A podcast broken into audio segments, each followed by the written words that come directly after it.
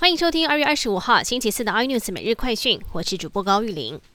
台湾邻近国家包含南韩、泰国和越南，都在昨天二十四号取得 A Z 疫苗，并且在近期就会开放施打。而台湾原本说二月底会到货的二十万剂，指挥中心说目前还没有接获通知。专家忧心，开打的越慢，恢复正常生活的速度恐怕会越慢。为了解决全球晶片荒的问题，美国总统拜登签署一项新的行政命令，要强化美国关键产业供应链，准备找出脆弱的环节，确保未来不再短缺。白宫更表明，在美国晶片的需求之上，台湾会是重要伙伴。双方也进行建设性对话。不过对此，台积电相当低调，表示不方便评论。苹果去年推出 M1 处理器的 Mac，一推出就因为优越的效能获得高度讨论。只不过最近却传出部分的 Mac 有固态硬碟耗损太快的问题。这是有网友反映说，他买的 M1 Mac 才短短两个月，耗损就已经达到了百分之三。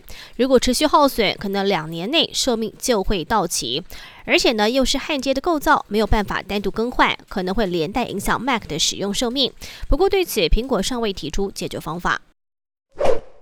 缅甸二月初爆发了军事政变，引发国际社会关注。到现在，缅甸人民还是不断发起抗议游行，对抗缅甸军队。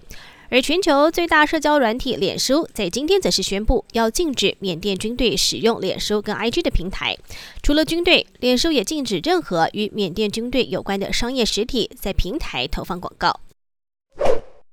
冰岛在当地时间星期三发生一连串的强震，整个早上这个不停，测到至少十二起规模四以上的有感地震。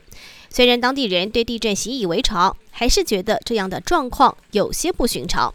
当局也提升了航空示警，预防地震所引发的火山喷发。